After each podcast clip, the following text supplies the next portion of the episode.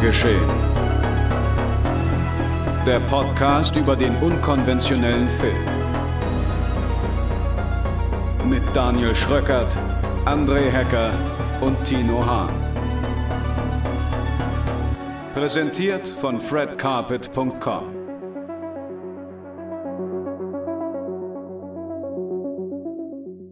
Hallo und herzlich willkommen zur 21. Folge des Genre Geschehen Podcasts. Nachdem ich mal eine Woche ausgesetzt habe und wundervoll vertreten wurde, bin ich wieder zurück und begrüße ganz herzlich meine beiden Kollegen André. Moin. Und Tino. Hallo. Zu einer weiteren Plauderrunde über, ja, das aktuelle Genregeschehen beziehungsweise die Genrefilme, die uns zuletzt unter die Linse gekommen sind. Und damit ihr auch wisst, was das ist oder welche Filme das sind, gibt es hier erstmal einen kleinen Programmüberblick. In der heutigen Ausgabe geht es um ein weiteres Spätwerk des Belgiers Jean-Claude Van Damme, weshalb wir mit The Last Mercenary auf eine letzte Mission gehen. Darüber hinaus reisen wir ins mittelalterliche Korea, um uns die Vorgeschichte der zweiteiligen Zombie-Serie Kingdom erzählen zu lassen, in Form von Kingdom Ashen of the North. Darüber hinaus geht es noch um einen Zuschauertipp, nämlich um Cable Guy, den wir jetzt noch einmal unter die Lupe genommen haben und ausführlich diskutieren. Viel Spaß! So, Freunde, ich prophezeie, das wird die kürzeste Folge, die wir jemals gemacht haben.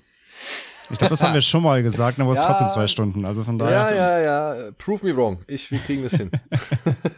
wir kriegen das hin. Denn ich glaube, den ersten Film, den wir zu besprechen haben, den können wir schon relativ schnell abhandeln, oder? Ich meine, ich, ich, vielleicht greife ich jetzt vorweg, aber so doll war er jetzt nicht. Ich sag mal so, wenn du jetzt die komplette Geschichte der Serie plus dem Film einmal zusammenfasst, haben wir zwei Stunden schon voll, glaube ich. Ach so, ja. ich hätte jetzt tatsächlich mit unserem Freund Jean-Claude aus Belgien angefangen. Ach so, okay. Ach so, ich dachte, wir gehen gleich in die Juseon-Region. Nee, nee, das würde ich jetzt als nächstes machen. Okay. Ja, dann gut, lass uns dann, mit Jean-Claude anfangen. Dann erst ja. Kai Pflaume. Dann erst ja. Kai Pflaume alias Jean-Claude Van Damme alias The Muscles from Brussels in seinem neuesten Film The Last Mercenary, der jetzt seit diesem Wochenende auf Netflix erhältlich ist. Er mhm. wurde inszeniert von einem Mann namens, ja, wie spricht man ihn aus? David Charon? Ja? Ja. Gut, ich höre keine Einsprüche. Vermutlich. Vermutlich. Es ist nicht so, dass wir uns bei so einem Film dann irgendwie sonderlich Mühe machen würden, noch irgendwelche Intonationen von Schauspielern rauszusuchen, weil das wäre es nicht wert. Das stimmt. Gut, wie er auch immer ausgesprochen wird, ich hoffe, er nimmt es, er nimmt es uns nicht übel, dass wir nicht ganz seiner Aussprache mächtig sind. Und deswegen machen wir auch einfach weiter mit der Handlung, die besagt, oder beziehungsweise in der geht es um. Ein mysteriöser ehemaliger Geheimdienstler muss nach Frankreich zurückkehren, als sein entfremdeter Sohn von der Regierung fälschlicherweise des Waffen- und Drogenhandels beschuldigt wird. Ja, denn dieser Sohn steht unter Immunität und diese Immunität wird von einem anderen Mann missbraucht, der sich selbst für Tony Montana hält und ziemlich viel schreit und ja, halt einfach ziemlich viel Scheiße baut, aber gleichzeitig auch in irgendwelchen internationalen, ja, Waffengeschäften verwickelt ist. Und das ruft halt dann Jean-Claude alias, wie hieß er, Le Brume? Ja, und der Nebel, The Mist. Ja, äh, auf ja. den Plan, der jetzt halt seinen entfremdeten Sohn vor den finsteren Schergen rächen möchte, äh, retten möchte. So, macht ihr gerne den Anfang? also, das einzige Positive an dem Film ist, dass vom Co-Autor auch das Drehbuch zu Goal of the Dead ist. Mehr wüsste ich nicht. okay. Aber Goal of the Dead war auch wirklich ein witziger Film. Ja. Ich mochte den sehr. Ja. Also Deswegen, vielleicht also sollte man sich den eher anschauen als The Last Mercenary, wenn das, man denn ja. einen witzigen ja. Film haben möchte. Aber trotzdem, ja, lautet Tinos Urteil vernichtend. Ja, also, also er ist halt wieder viel zu lang. Das verstehe ich halt immer nicht, warum sowas nicht einfach mal 90 Minuten abgehandelt werden kann. Dann versucht er halt wirklich aus allem ein Gag abzumelken, was ganz selten mal wirklich funktioniert. Also wortwitzmäßig passiert, funktioniert gar nicht. Slapstickmäßig funktionieren so ein paar Sachen. Aber was mich halt am meisten genervt hat, ist halt diese merkwürdige Coolness, die der Film halt immer noch in Jean-Claude Van Damme rein transportieren möchte, weil er wird ja auch der Nebel genannt, weil der ist halt so schwierig zu greifen, aber man kann ihn sehen. Und dann denke ich mir so, okay, was ist schwierig zu greifen, kann man nicht sehen, das ist Luft. Also selbst dieser Nickname, den er bekommt, der so mysteriös sein soll, ist halt einfach so lame. Es ist halt alles, alles wirklich lame. Auch dieser Anfang, wo man denkt, okay, für so eine Auftaktsequenz ist das ganz okay. Es gibt so ein bisschen Geprügel in so einem Haus. Dann springt Jean-Claude Van Damme aus dem Fenster und breitet dabei aber auch so die Flügel aus, also als ob er quasi wie so ein Flughörnchen wäre, der jetzt ein paar hundert Meter fliegt. Aber nein, er springt in einen Laster, der fünf Meter drunter steht. Und dann kommt eine Einblendung 24 Stunden zuvor, so als ob man jetzt schon die krasse Action gesehen hätte, wo man unbedingt wissen will, krass, wie ist es denn dazu gekommen? Aber das will man halt gar nicht. Ich hatte bei dem, bei, dem, bei dem Fenster, bei dem Fensterflug hatte ich so ein bisschen Assassin's Creed Vibes. Das hatte sowas, ja, wenn man, wenn man in so einen Heuballen springt bei Assassin's ja. Creed irgendwie. Ja, und er macht vorher auch noch so eine Geste, aber es ist auch niemand da, der diese Geste sieht, außer der Zuschauer. Also es sind halt viele Sachen, die im Film passieren, die so erkennbar nur für den Zuschauer gemacht werden, der aber auch genau empfänglich für so eine Art von Humor sein muss. Und das war man irgendwie in den frühen 90ern vielleicht mal als so der große Blonde mit den großen Schuhen, schönen Schuhen, großen Schuhen, als diese Pierre Richard-Komödien jedenfalls am Start waren oder als sowas halt noch wirklich mit Timing funktioniert hat. Im Abspann sieht man zum Beispiel halt auch Jean-Claude Van Damme mit den ganzen verschiedenen Outfits, die er im Film anhat. Und der Film tut halt so, als ob das Peter Sellers auf dem Höhepunkt seiner Pink Panther Karriere wäre, aber es ist halt Jean-Claude Van Damme auf dem Tiefpunkt seiner Karriere. Und das ist, schmerzt halt fast alles, das anzugucken. Wahrscheinlich schmerzt nicht so viel wie die Schönheitsoperation im Gesicht von Jean-Claude Van Damme, aber da ist Andrea schon was naheliegendes aufgefallen. du, meinst, dass er jetzt auch auf YouTube unter Ehrenpflaume unterwegs ist? Ja, also es ist schon ein bisschen verstörend, wie ähnlich er Kai Pflaume, Pflaume aussieht, auch von Voll. den restlichen Skills. Und ich glaube, Kai Pflaume kriegt Kai auch einen Spagat im Stehen hin. Seitdem Kai Pflaume auf äh, YouTube jetzt immer äh, Fitnessflex, äh, haben sie wirklich tatsächlich auch so vom Body-Index irgendwie äh, gefährlich ähnliche Ausmaße, ja. Ähm, ja, ich muss Tino weitestgehend zustimmen. Ich muss aber sagen, was den Film für mich dann doch irgendwie halt so vom Komplettabsturz bewahrt hat, war so ein bisschen die Spielfreude trotzdem von Jean-Claude, weil ich finde schon, dass er er trotzdem, man sieht, dass er trotzdem irgendwie Bock hatte. Er hatte Spaß zumindest, was er macht. Ja, also er muss sich da ja auch in die albernsten Kostüme wetzen, irgendwie mit blonden Perücken, braunhaarigen Perücken. Er muss, er muss so tun, als ob er einem, äh, als ob er einem Dude einen Blowjob gibt. Also Jean-Claude Van Damme äh, macht da quasi jeden Scheiß mit in dem Film und zumindest sieht es so aus, aber irgendwie trotzdem irgendwie Bock drauf hatte. Und das hat es für mich dann irgendwie gerettet, weil, also dass er es selber auch ja nicht ernste, was er da macht, das sieht man ja irgendwie doch in jeder Szene. Und das fand ich dann fast schon wieder so self-aware, dass es irgendwie schon wieder unterhaltsam wurde. Und ich fand auch tatsächlich die eine oder andere Action-Sequenz, zum Beispiel die im Badezimmer zum Beispiel, da gar nicht so verkehrt. Ich meine, klar, es wird inzwischen viel kaschiert, äh, wo man natürlich dann merkt, dass er nicht mehr der Allerfitteste ist. Ähm, bis, bisschen, zu, bisschen Schritte zu viel hier und da, aber insgesamt so vom, vom Timing und auch so von der Wucht und so weiter, wenn er da mit dem, mit dem Handtuch die Messerangreifer abwehrt, da gab es schon ein paar ganz coole, ganz coole Shots und Momente, wie er den einen dann da irgendwie auf, den, auf das Waschbecken prügelt und so. Also war schon ganz cool irgendwie. Aber man merkt natürlich, dass der ganze Film nicht von ihm trotzdem getragen wird, sondern dann trotzdem von den Jungdarstellern. Das war ein bisschen wie hier wieder bei unseren Jackie Chan-Filmen, äh, die wir besprochen hatten, die letzten, mh, wo er eben so, er ist so die Galionsfigur natürlich und der Posterboy, aber so richtig das Tempo vorantreiben halt eher so der treibt der junge Support-Cast. Hm. Aber die fand ich dafür alle total vergessenswert, leider. Und auch alles, was die, also die, die Figuren, die sie gespielt haben, ich habe mir keinen einzigen von denen irgendwie gemerkt. Das, ja. das war halt die, aber sie, sie treiben es halt so an und er steht halt so als Posterboy und so als Coach, natürlich irgendwie als cooler ja. äh, alter Hauding daneben und, und macht halt so noch so seine Moves, äh, alle Fans natürlich nochmal noch mal schreien. Ich meine, der Film eröffnet ja auch gleich mit dem Spagat und macht er auch später nochmal. Äh, also die, die Icon-Moves sind ja irgendwie natürlich drin, damit der alte Jean-Claude-Film nochmal applaudiert. Die. Mhm. Bitte? Die Icon-Moves. Die, die Icon-Moves. Der Icon-Move.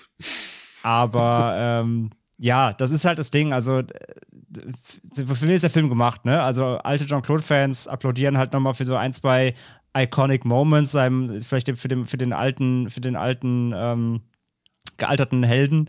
Und naja, wie gesagt, für, für junges Publikum finde ich halt, also der Film ist halt ja, halt super vergessenswert. Ne? Der paced halt schnell durch irgendwie, dauert trotzdem dabei zu lang. Ähm, und naja, wie gesagt, Story und Charaktere und so weiter habe ich halt wirklich ja, echt aber, schwer also, vergessen quasi. Das ist ja irgendwie, weiß nicht, der 17. Ostwind-Film ist dann auch irgendwie Ostwind Reitstunden auf dem Gnadenhof oder was. Also ich verstehe halt nicht so ganz dieses, klar, denkt man, okay, das ist Jean-Claude, aber er ist halt alt, es wird nicht wirklich geil kaschiert. Die Action ist halt nicht mehr so krass. Es ist ja auch nicht so viel Budget vorhanden wie bei den Jackie Chan Filmen, dass du es halt irgendwie mit CGIs irgendwie wenigstens kompensieren kannst. Plus, was ich auch wieder, auch wieder nicht verstehe, die Zielgruppe. Also dieser Tony Montana Charakter, der halt permanent Scarface referenziert, deutet ja schon eindeutig an, dass unsere Altersschicht irgendwie das Zielpublikum ist, weil ein 20-Jähriger kann ja diese Scarface-Referenzen überhaupt nicht einordnen, beziehungsweise sieht Scarface, glaube ich, inzwischen auch als einen eher lächerlichen Film.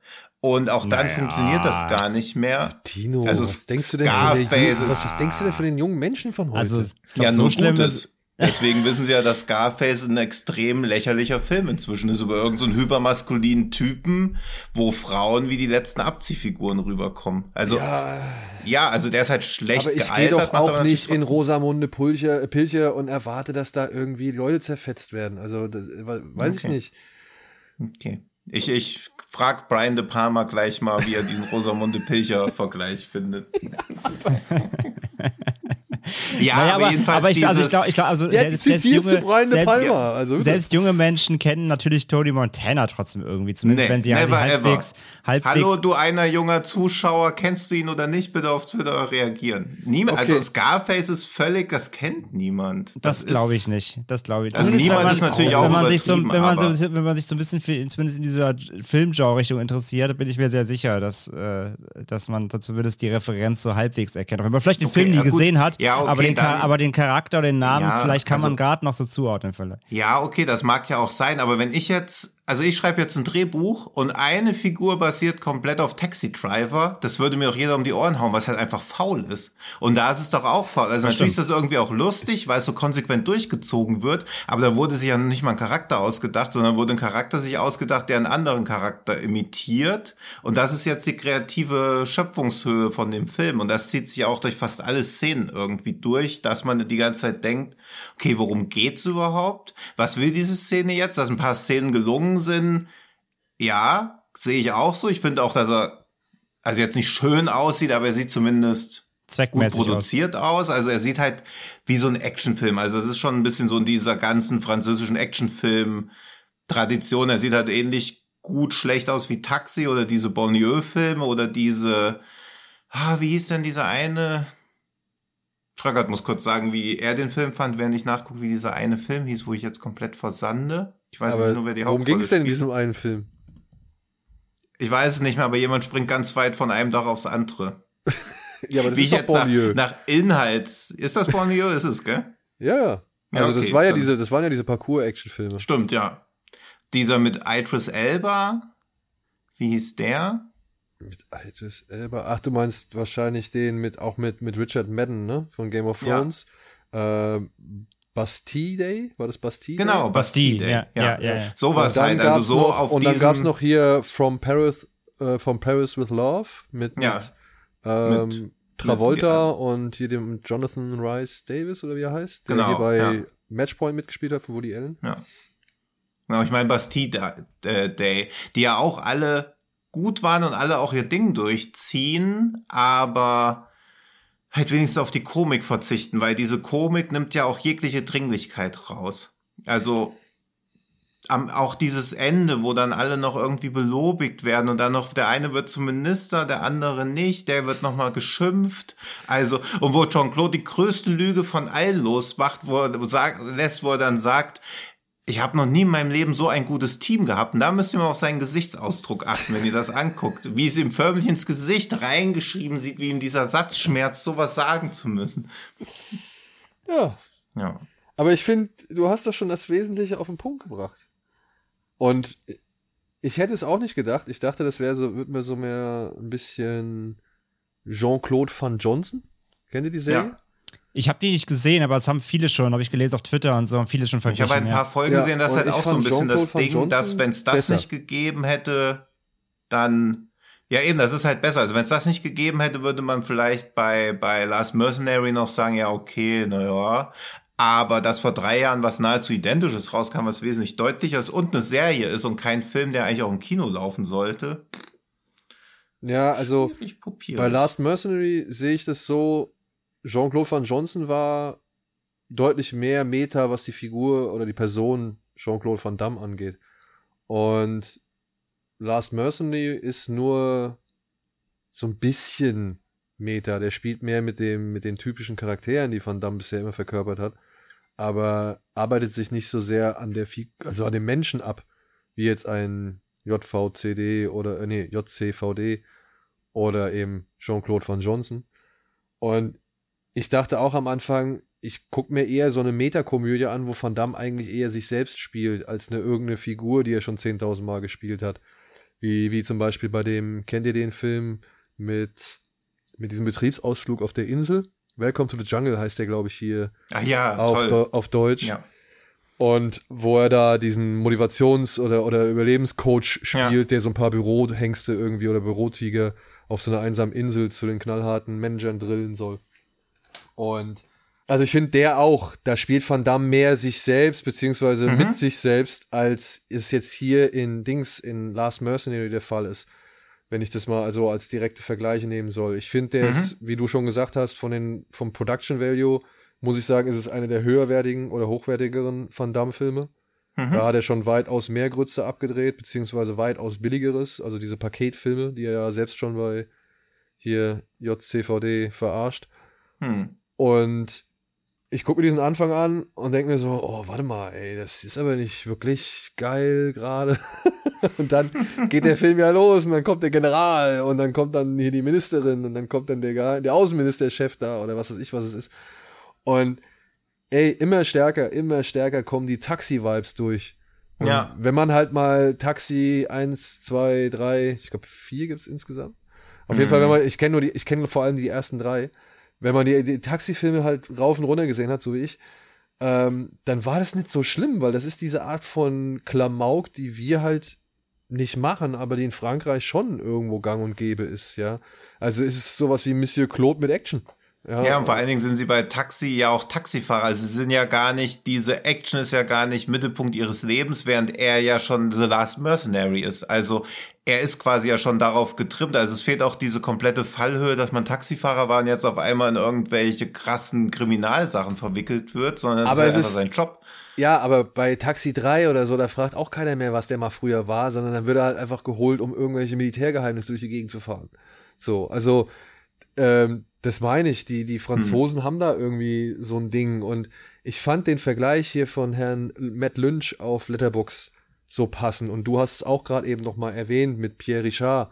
Das Hm. ist halt echt so ein später Belmondo, den, den äh, Jean-Claude jetzt hier macht. So. Und als ich das erstmal begriffen habe, fand ich es auch nicht mehr ganz so schlimm, beziehungsweise Hm. fand ich das in Ordnung, albern, quatschig, slapstickig, aber halt nicht so, dass es mich halt irgendwie hinreißt. So. Also ich fand es jetzt Mhm. nicht allzu liebenswert oder sympathisch, aber ich will ihm jetzt auch nicht den Charme abstrei- abschreiben. So.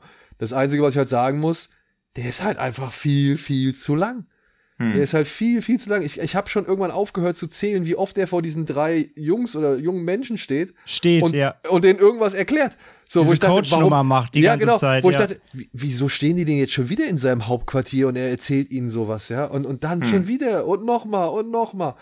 Und ja, das alles gepaart mit Action, die halt echt schon, wie André gesagt hat, verschnitten ist, mit Humor, der nicht so ganz klappt. Aber halt mit einem Van Damme, der halt schon Bock hat. Ich meine, ich habe Van Damme auch in diesem Dolph Lundgren-Film gesehen, wo sie unter Wasser in so einem U-Boot eingeschlossen sind. Also, das, äh, das war eine, das war runtergekurbelt und billig, so, Freunde. Das könnt ihr euch nicht vorstellen. Das war ein U-Boot, da konnte ein Bus drin wenden, ja. Und äh, da finde ich das alles hier noch echt äh, auf eine gewisse Art und Weise hochwertig. Aber es ist kein Film, den du ja nicht gucken würdest, wenn du nicht ohnehin schon Van Damme-Fan wärst und Mhm. halt irgendwie sich darüber freust, dass er mal wieder einen besseren, sag ich mal, eine bessere Variation erwischt hat. Sondern das ist ein Film, der halt knallhart untergehen wird, wenn du die Entscheidung hast, ob du Tyler Rake Extraction, äh, Under, Six Underground und äh, ja, was ich hier, wie hieß der mit, mit ähm, Charlize Theron, Old Guard, Ja, oder halt sowas ja. wie Last Mercenary gucken sollst, so, ja, dann würde ich sagen, in 80% glaube ich, wählen die Leute auch eher sowas aus, die auf sowas Bock haben, als eben den Last Mercenary. Ich glaube, den guckt man sich halt schon eher aus nostalgischen Gründen an.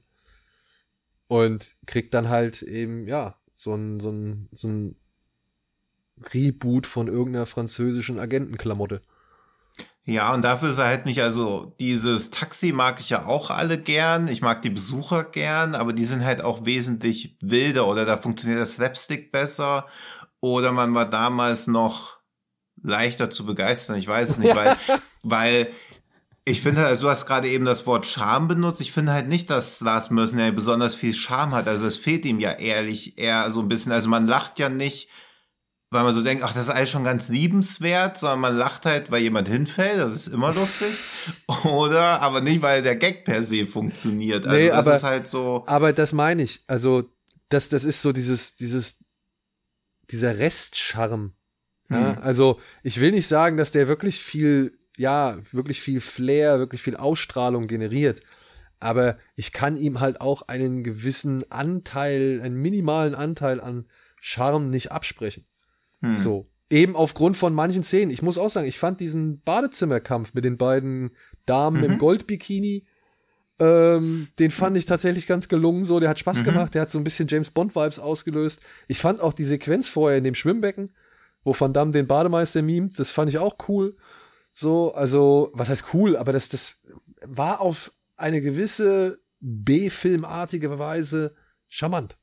Hm. Oder C-Filmartige Weise, wenn du es so willst. Aber einen gewissen Charme sehe ich da. Ich sag nur nicht, dass der wirklich stark vorhanden ist oder dass er mich wirklich übermannt. Ja, und dann Ja. kommt vor allem dieses ewig, ewig, ewig lange Finale. Das war völlig Ja. unnötig. Das war Ja. so aufgeblasen, weil der Film sich bis dahin ja, wie wir schon gesagt haben, ne, der hat ja auch nicht so viel Budget, der macht ja nicht so das Riesenfass auf. Ich fand ihn ja eher sehr kleinteilig, aber das Finale war dann irgendwie auch so voll disharmonisch. Das haben sie dann irgendwie viel zu groß gezogen. Und dann vor allem auch, da musst du überlegen, auch hier diese äh, Miu Miu, die da mitspielt, diese Marguerite, die dann da ähm, noch diese, ja, was war sie, eine, eine ähm, auch eine Abgeordnete, das sollte sie, das sollte sie sein. Auf jeden Fall, die, die dann ja. dann- Ex-Geheimdienstlerin. ja, die dann da mit dem, die mit dem Koffer am Ende noch fliehen muss. Auch die irgendwie, die dann am Ende nochmal da, dieser, wo sie dann in dieser Halle da sind, in diesem Ball, wo sie sich da irgendwie nochmal zum, irgendwie so halb, auf- halb auf zum Affen machen muss, so ein bisschen, ähm, und sich dann da vor dieser Van Damme und seiner Teenie-Truppe da Ja. äh, bloßstellen lassen muss. Na, also du musst ja auch überlegen, die, die, die Frau, die ist ja auch schon so lange im Geschäft, weißt du, die hat irgendwie mit, mit, mit Michel Gondry früher gedreht, das musste sie sich da irgendwie von, von Kai Ja, ist halt so zurechtweisen ja. lassen. Die das ist hat mit alles so. Depardieu eine der, sag ich Ja. mal, wegweisenden Erotikkomödien Frankreichs gemacht. Ja. Dadurch Ja, ist sie ja also- berühmt geworden. Going Places. Und, Den und jetzt hier muss, John die- letztens nochmal geremaked hat. Hm. Ja.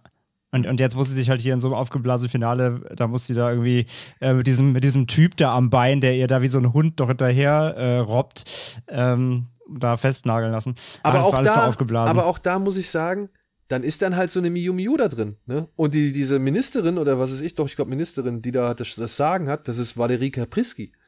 Ja, aus Atemlos mit Richard Gere. So, Ja. also, ähm, da, da, da da sind so zwei Damen, Grand Dames irgendwie des französischen Kinos da drin, wo ich mal denke, ja gut, so ganz schlimm finde ich es jetzt aber auch nicht. So, ich finde es eher irgendwie, keine Ahnung, ja, wieder halt so. Ich weiß, ist es nicht charmant, das ist vielleicht das falsche Wort, aber Hm. nett. Nett, ohne es zu scheiße nett zu meinen. Ja, und das ist halt auch, glaube ich, schon trotzdem wirklich, ich glaube, das ist halt wirklich auch gewollt, Zusammenführung der Generation so ein bisschen, weil du hast eben diese Leute drin, die du gerade benannt hast, einfach diese, diese Urgesteine des französischen Kinos. Und dann hast du halt, wie gesagt, diese sehr junge Truppe irgendwie. Da ist ja auch dieser Nassim Lier, der hat auch gerade zum Beispiel eben hier in Kandisha, dem neuen von den Inside-Machern, mitgespielt und so. Also ich glaube, das ist schon auch so ein bisschen gewollte Zusammenführung der der Generation, aber ob das eben aufgeht, ist die Frage halt. ne? Weil wir gesagt haben, die, ersten, die erste Anlaufstelle ist der Film eben natürlich für alte Jean-Claude-Fans so. Und Hm. ob das dann eben funktioniert mit dieser jungen, flippigen Garde plus diesem hohen Slapstick-Humor, der- also ist schon sehr stumpfer Humor natürlich auch.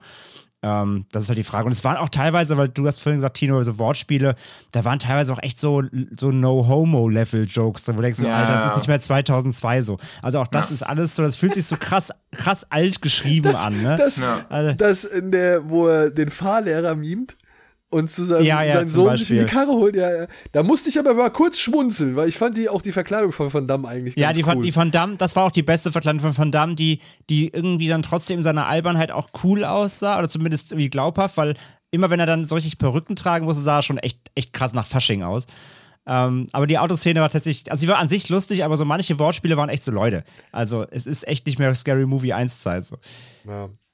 Da merkt man halt wieder, wie dieser Film aus der Zeit gefallen wirkt. Ja. Sehr, ja. ja. Gut. Aber wo wir schon aus der Zeit fallen, gehen wir noch viel, viel weiter in die Zeit zurück, oder? Ja, bitte. Und dann auch noch mal an, den- an die andere Seite des Erdballs, nach Joseon, oder wie heißt es? ich glaube aus- schon, ja. Joseon? Also ich habe es auch noch vom Bildschirm abgelesen. Ja. Aus den Subtitles. Ja.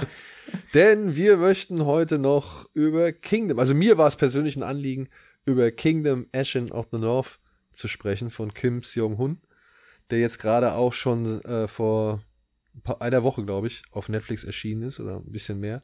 Und vor allem Kim Seong-hun hatten wir ja schon im Podcast hier vor ein paar Folgen. Ne? Der hat ja A Hard Day. Hard Day, gemacht. genau, genau. Der hat A Ja. Hard Ich Day dachte, gemacht. der wäre als Gast da gewesen. Ich hatte schon wieder vergessen. Ja, das war, wo du nicht da warst, Tino.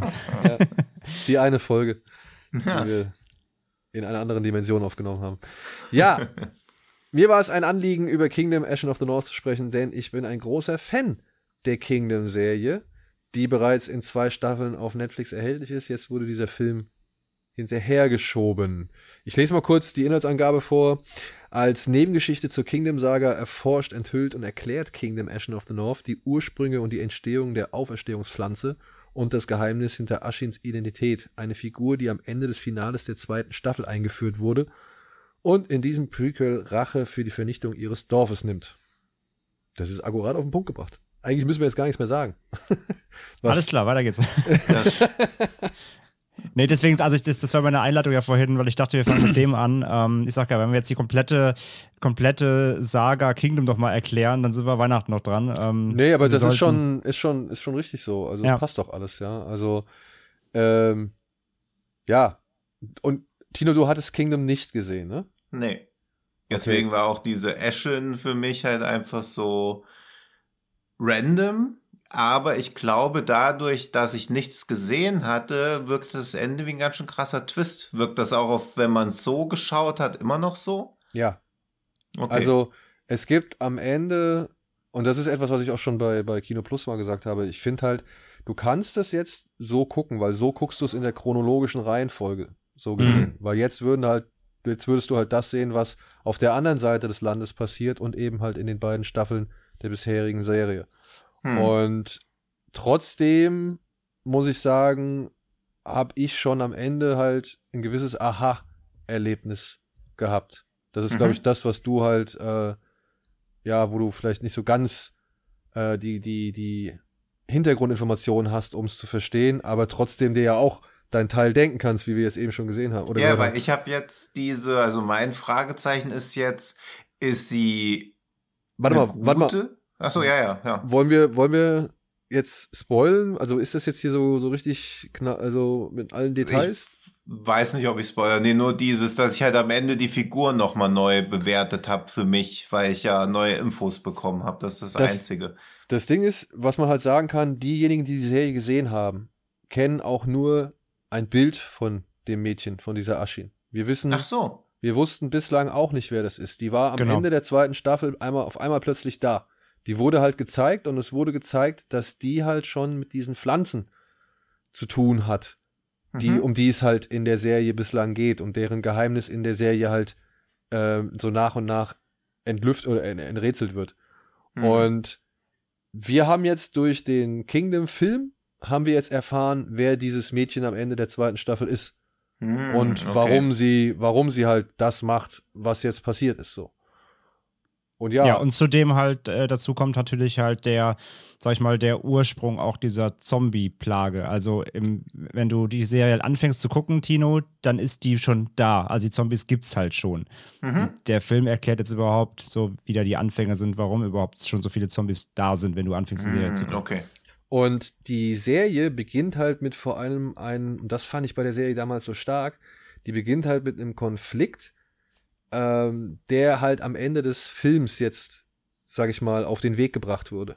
Ja, also man weiß jetzt, warum dieser Konflikt am Anfang der ersten Staffel existiert und wie es dazu kam. Und das wird jetzt nochmal mit dem Ende des Films, sag ich mal, vertieft und halt äh, noch mehr Hintergrundinformationen gegeben, die wir bislang halt nicht hatten. Und deswegen habe ich halt schon bei dem Film ein echt schönes Aha-Gefühl gehabt.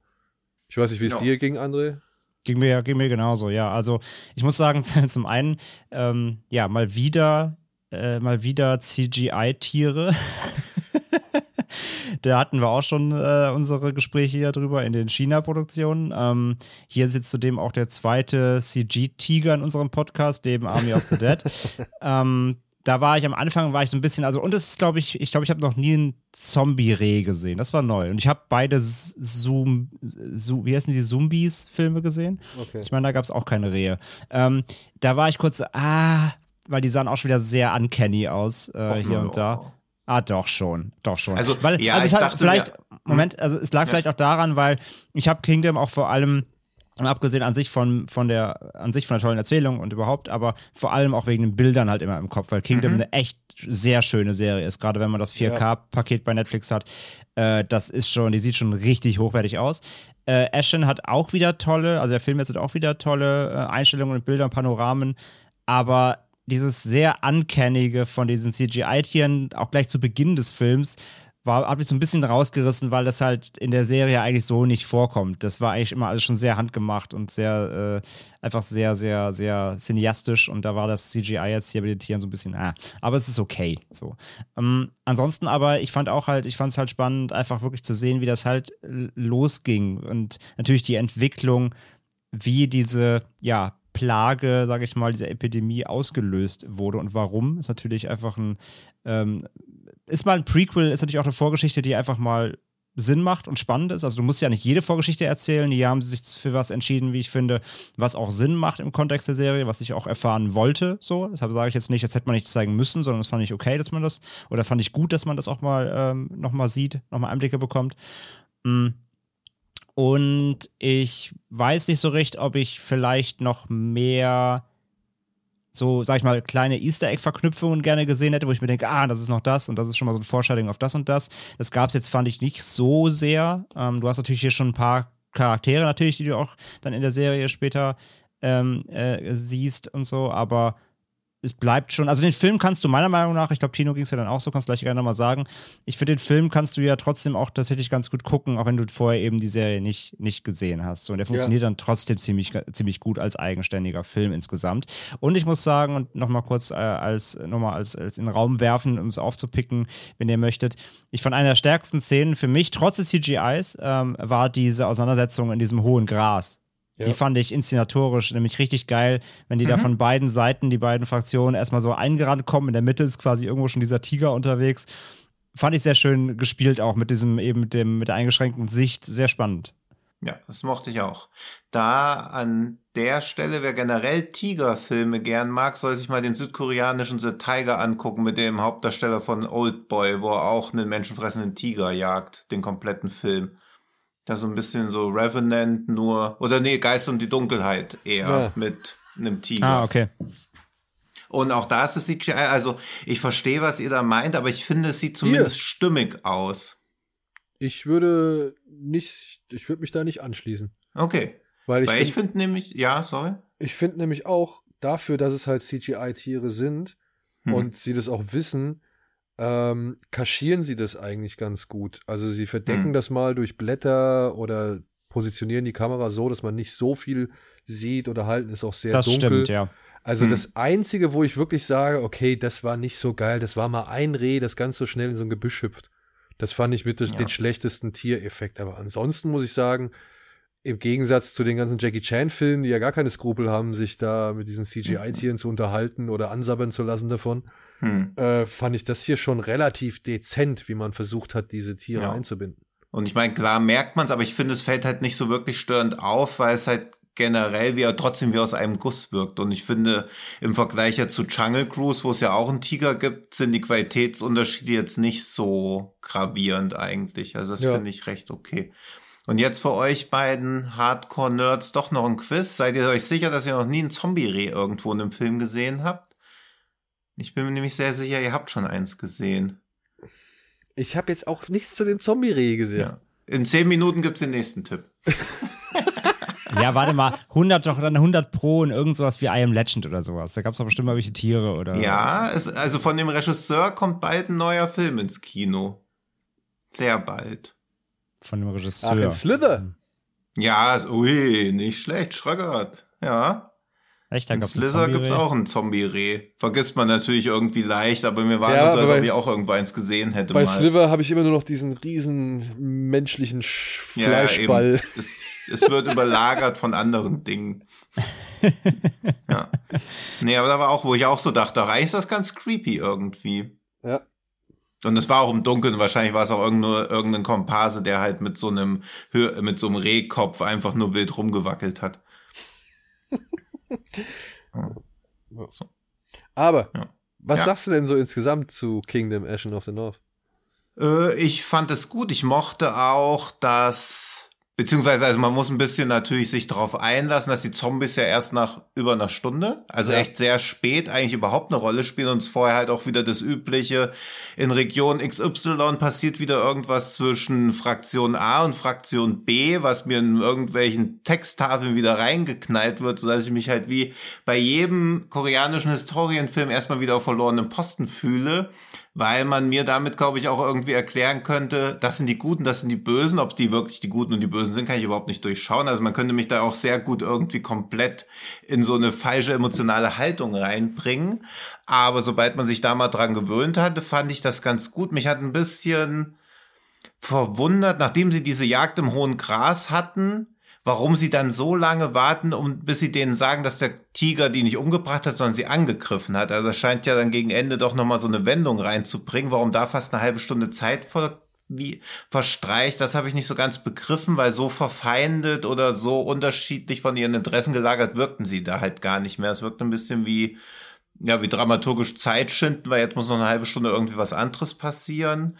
Aber als sie dann am Ende sich schließlich da ja, verbarrikadieren und diese Endschlacht losgeht, das hat mir alles gut gefallen. Naja, so, wenn ich es richtig verstanden habe, ist das, du meinst jetzt, dass später im Film nochmal gezeigt wird, wie dieses Gespräch im hohen Gras zu Ende geht, ne? Ja, Ja.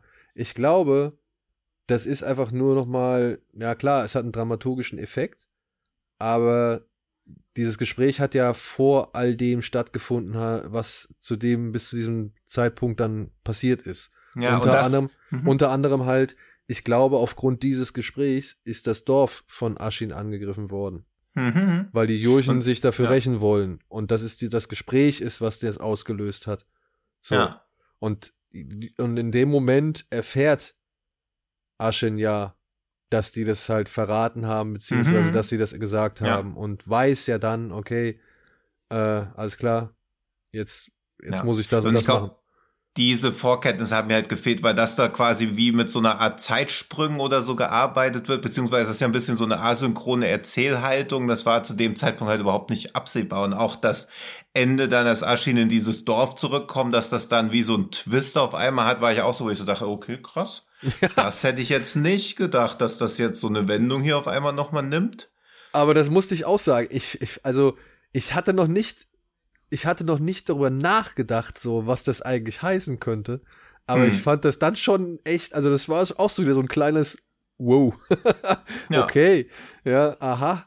Wieder so ein kleiner Aha-Effekt. Das fand ich Hm. dann, das fand ich dann wieder geil. Und es war ein geiles Bild, muss man mal sagen. Ja, na ja, das Mhm. war auch toll. Und ich mag es ja sowieso von Sachen, wo ich weiß, die würden mir gefallen, aber wo ich aus unterschiedlichen Gründen halt irgendwie entweder den Anschluss verloren habe oder wo ich weiß, okay, das ist wieder so ein 40-Stunden-Commitment, das alles zu schauen, dann so mitten reinzuspringen. Das ist ja auch so ein bisschen wie so, Jetzt zum Beispiel in Fast and Furious als zum allerersten, als der als allerersten Film aus der Reihe überhaupt den neunten Teil zu gucken und das so auf sich wirken zu lassen und dann so zu assoziieren, wie zur Hölle kann das zu sowas gekommen sein? Was muss da im Vorfeld passiert sein oder so? Das finde Ja. ich ja immer ganz spannend, weil es ja dann irgendwie nochmal, ja weiß nicht, nicht wie die eigene Fantasie, aber wo man auch versucht, diese Leerstellen, die nicht existieren, mit irgendeiner eigenen Logik zu füllen oder irgendeiner eigenen Herleitung, was wohl passiert sein könnte. Das finde ich immer ganz reizvoll. Ja. Aber. Ja, dazu muss man auch. Achso, sorry. Nee, mach du. Oder auch was- Wrong Turn 6 zu schauen und sich zu denken, was zur Hölle muss denn in den ersten fünf passiert sein? Also das ist jetzt kein qualitativer Und dann Vergleich, guckst du nur sie und denkst, dieses, ah, das Gleiche. ja, nur halt in irgendwas reinzuplatzen, was halt schon seit Jahren läuft und sich dann zu denken, okay, ich bin jetzt neu hier, wer ist wer? Niemand stellt sich vor, okay, ich denke mir einfach, wir zusammen. Ja, aber, Aber- da, genau das wollte ich gerade sagen, nämlich nur das auch schon mal, weil äh, das, was du gerade beschreibst, komplett ist in der Serie halt nicht anders. also allein, allein wieder erst, als die zweite Staffel anfing, erstmal wieder nochmal Recap, erste so, wer ist wer, was ist, also das ist genau das Gleiche ähm, in der Serie. Die ganzen Fraktionen, wer da mit wem und wer gegen wen und mhm. wer hat wen verraten, das ist unfassbar, unfassbar kompliziert. Mhm, okay. Also das, das meine ich ja, das habe ich, glaube ich, bei Swordsman oder so, glaube ich, ja auch schon gesagt hat, als wir den Podcast hier hatten. Es geht mir leider echt auch bei so koreanischen oder japanischen, so Feudalgeschichten, geht mir das mhm. leider immer so, weil natürlich halt, das sind einfach auch von den Namen her, ähm, das sind natürlich einfach Namen, die für, für uns Europäer hier einfach nicht, natürlich nicht täglich Brot sind. Mhm. Ähm, und da immer die Gewohnheit zu kriegen, wieder sich zu merken, dann wer gehört zu wem und so weiter, das geht mir in der Serie, ging mir das leider auch echt so, ähm, dass man da wirklich A, natürlich auch sehr gut aufpassen muss und wie gesagt, gerade als dann zweite Staffel kam, nochmal recappen, das war äh, nochmal fast schon Arbeit, sich nochmal da rein kurz zu fuchsen, wer da jetzt wirklich wer war. Also das, das, das ist bei der Serie nicht ja, anders okay. als im Film, ja. Gut. Jetzt habe ich vergessen, was ich sagen wollte. du wolltest, glaube ich, sagen, kommen wir zum dritten Film. Können wir gerne machen. Nee, weiß nicht, also wenn dann noch, also ich habe wenig dazu hinzuzufügen, außer dass es halt Bock auf die Serie macht. Glaube ich auch nicht zu viel spoilert, sondern einfach wahrscheinlich den Fokus auf einige Elemente irgendwie ein bisschen anders legt. Das ist irgendwie, glaube ich, ganz clever gemacht, dass man den auch wie so eine Art Appetizer sich anschauen kann. Ja, und auch, ähm, was jetzt halt schön ist, dass wir halt dieses dass wir diesen Konflikt halt, äh, dass ein neues Licht auf diesen Konflikt geworfen wurde oder eine mhm. andere Perspektive so. Mhm. Weil es ist alles gar nicht so unnachvollziehbar, was dazu geführt hat. Und jetzt zu sehen, wie halt Leute nochmal ergründen müssen, wie es, also was da eigentlich los ist. Und jetzt zu wissen, was da passiert ist, das rückt das alles nochmal in, in neues Licht und so kann man das hm. schon wieder unter einem ganz anderen Aspekt betrachten. Und ich muss sagen, ich äh, mag die Hauptserie und ich freue mich schon auf die dritte Staffel, weil jetzt kann es mhm. eigentlich nur abgehen. Und äh, bin sehr gespannt und ich muss auch sagen, äh, wenn das weiterhin auf so einem qualitativ hochwertigen Niveau ist, dann, dann ist es halt einfach für die Ewigkeit bestimmt, meiner Ansicht nach. Also ich finde bisher, finde ich alles cool, was die Serie hervorgebracht hat und habe mich sehr über diesen Film gefreut. Und ja, er braucht halt ein bisschen lange, bis es eigentlich mal äh, zu dem kommt, was wir alle schon dann erwartet haben, die die Serie kennen. Hm. Aber trotzdem, ich fand gerade wie dieses Grenzgebiet und wie die einzelnen Parteien und so weiter, wie das wieder dargestellt wurde, mit welchem Aufwand. Also du hast ja wirklich geglaubt, der hockt da in so einem Beduinendorf äh, mitten in der Schneewüste, was und erzählt denen da wie die Tageszeitung irgendwelche Neuigkeiten so. Mhm. Und, und auch auf so kleine Details, wenn man mal darauf achtet, ne, dass die zum Beispiel alle dreckige Zähne haben. Also wirklich richtig schäbige Zähne so. Ja, die mhm. da halt irgendwie leben. Und so Sachen, dass die da halt auch Wert drauf legen, wer irgendwie wie gepflegt und so ist. Ja, mhm. ja, ähm, komplett. Das finde ja. ich, das finde ich echt richtig, richtig stark bei dieser Serie. Das hat schon, also das hat die Serie schon irgendwie beherzigt und auf, aufgezeigt. Und der Film macht es jetzt halt auch. Und allein für diese Detailversessenheit, dann was man auch von, mhm. von, von Schnitten und so merkt, wie gewisse Bilder halt anschließen und so.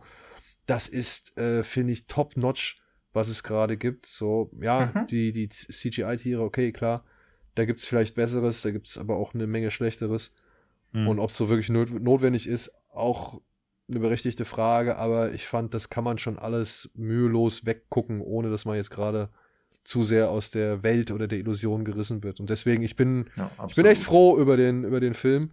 Denn selbst wenn man jetzt keinen Bock hat, sich diese, weiß nicht, acht, acht, zweimal acht Stunden vielleicht oder zweimal sechs Stunden äh, der Serie anzugucken, ähm, oder beziehungsweise noch nicht weiß, ob man sich das angucken soll, kriegt man hier echt, wie du schon gesagt hast, einen schönen Appetizer.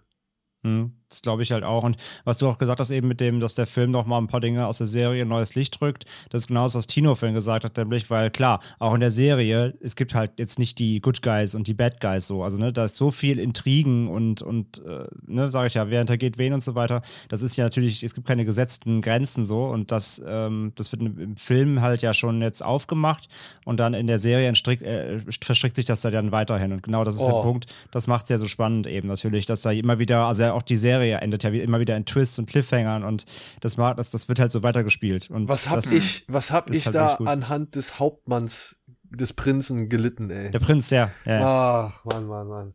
Ja. Ja, ah, Ja, schön. ich freue mich, freu auch auf dritte Season 3 Staffel. auf jeden Fall. Ja, voll. Ja. Also wer die Serie echt nicht kennt, großer Tipp, äh, auch von mir. Wirklich, ich mag die auch sehr gerne. Und der Film, wie gesagt, als Appetizer, glaube ich, ist nämlich genau das Ding. Ähm, nicht, nicht denken, nur weil ich die Serie nicht kenne, brauche ich den Film nicht gucken, sondern andersrum.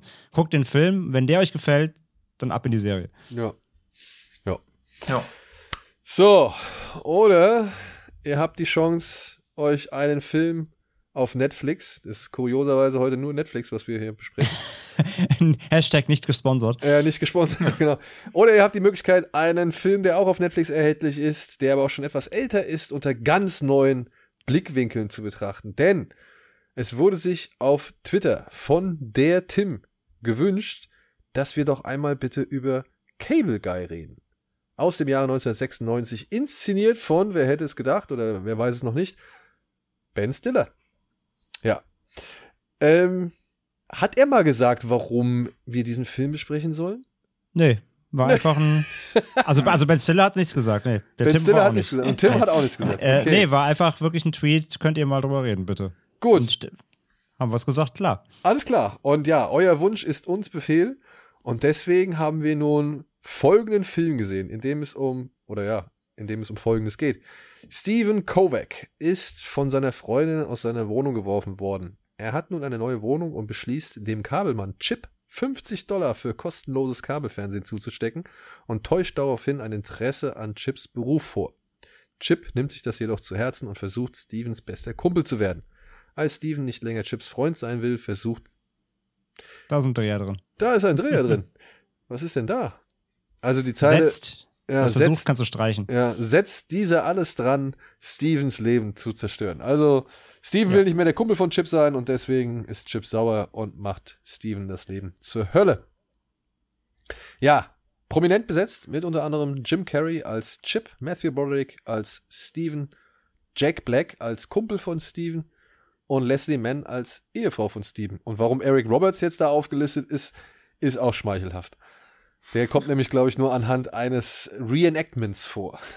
ja. Und Owen Wilson ist auch noch am Start. Stimmt, Owen Wilson ist auch Stimmt, noch am Owen Start. Wilson. Also im Grunde ja, eigentlich auch schon die, die, so die Early ähm, Crew von rund um Ben Stiller, die dann immer in seinen Ja. Filmen eigentlich. Ja, oder die auch- ganze Apatow-Clique, der ja, Ja, auch mit genau. produziert hat, ne? Ja. Mhm. Ja. Ja. Und Cable vielleicht fragt jetzt der eine oder andere ja auch der Cable, also ich weiß nicht, ob jetzt natürlich alle Cable Guy kennen, viele werden ihn sicherlich kennen, vielleicht manche noch nicht. Ähm, ist ja auch ein bisschen die Frage, passt der eigentlich ins Genre geschehen? Und ich würde einfach schon mal von vornherein sagen, ja, durchaus. Ja, das, der Ja. passt. Wenn er noch die etwas mehr Eier gehabt hätte, hätte er sogar richtig doll reingepasst. Aber Ja, leider genau. merkt man am Ende, dass der Film doch eher zu sehr Jim Carrey-Vehikel und, und ja, Family Feelgood-Komödie sein soll, der sogar schon teilweise, ja, wie soll man sagen, ganze Szenen oder Elemente von meine Frau, ihr, ihr Schwiegervater und ich oder hier Meet the Parents vorwegnimmt. Ja. Also da hat, glaube ich, Ben Stiller geahnt, was ein Potenzial da irgendwie drin ist. Und hat einfach mal zwischendurch so einen kurzen Meet the Parents oder Meet the Fockers, ja, Einschlag da inszeniert. Ja, aber insgesamt muss man ja eben sagen, genau, wenn der Film mehr, mehr Eier hätte oder mehr, mehr gewagt hätte, mehr am Mainstream vielleicht noch ein bisschen vorbeigewollt hätte, dann hätte es auch echt ein böser Ja. Stalker-Film sein können, weil das steckt ja einfach natürlich da als Mainplot drin, denn nichts anderes ist ja quasi die Figur von Jim Carrey, äh, ein Stalker. Das war ein ziemlich krasser. Ja, Ja. und auch Ich gleich. mein- oh, Entschuldigung. Mhm. Nee, jetzt auch Nee, aber ich meine, der Film hat ja schon echt viel gewollt. Also ich meine, Jim Carrey hat für die Rolle, und er spielt in dem Film ja nicht mal die Hauptrolle, 20 Millionen bekommen. Also der Film hat 47 Millionen gekostet, 20 Millionen für die Nebenrolle ausgeben. Oh, das war schon ganz schön souverän oder auch ganz schön waghalsig für die damalige Zeit. Und in der allgemeinen Wahrnehmung ist Cable Guy auch so ein bisschen wie das Hot Hudson Hawk von Jim Carrey, obwohl er ja nicht mehr irgendwie ein Flop war, aber es war schon nach so einer zweijährigen Höhephase, wo Jim Carrey machen konnte, was er wollte, schon ein Rückschlag für eigentlich alle Beteiligten. Und das macht den Film irgendwie noch spannender, weil er ja vieles vorhergesehen hat oder vieles recht visionär angegangen hat, was sich ja dann später auch irgendwie bewahrheitet hat. Also das ist schon echt sehr spannend. Auch so diese ganze Homoerotik, die da so drin ist. Also ein bisschen ist ja auch wie verhängnisvolle Affäre eigentlich. Und gleichzeitig schafft der Film aber auch, also ich finde, die Knastszene ist halt schwierig, aber auch da schafft der Film ja nicht irgendwie ihn als so einen komplett verknallten Typen hinzustellen, sondern es hat schon wirklich, dass es um Freundschaft geht. Und das finde ich irgendwie noch viel trauriger und verstörender, weil verschmähte Liebe oder dass Liebe nicht erwidert werden kann, das versteht jeder, aber dass man mit jemandem befreundet sein will und die Person schafft es nicht, dir, zu sagen, hey, ich habe irgendwie keinen Bock mit dir befreundet zu sein, weil ich finde dich jetzt nicht so sympathisch, das ist irgendwie noch viel trauriger eigentlich.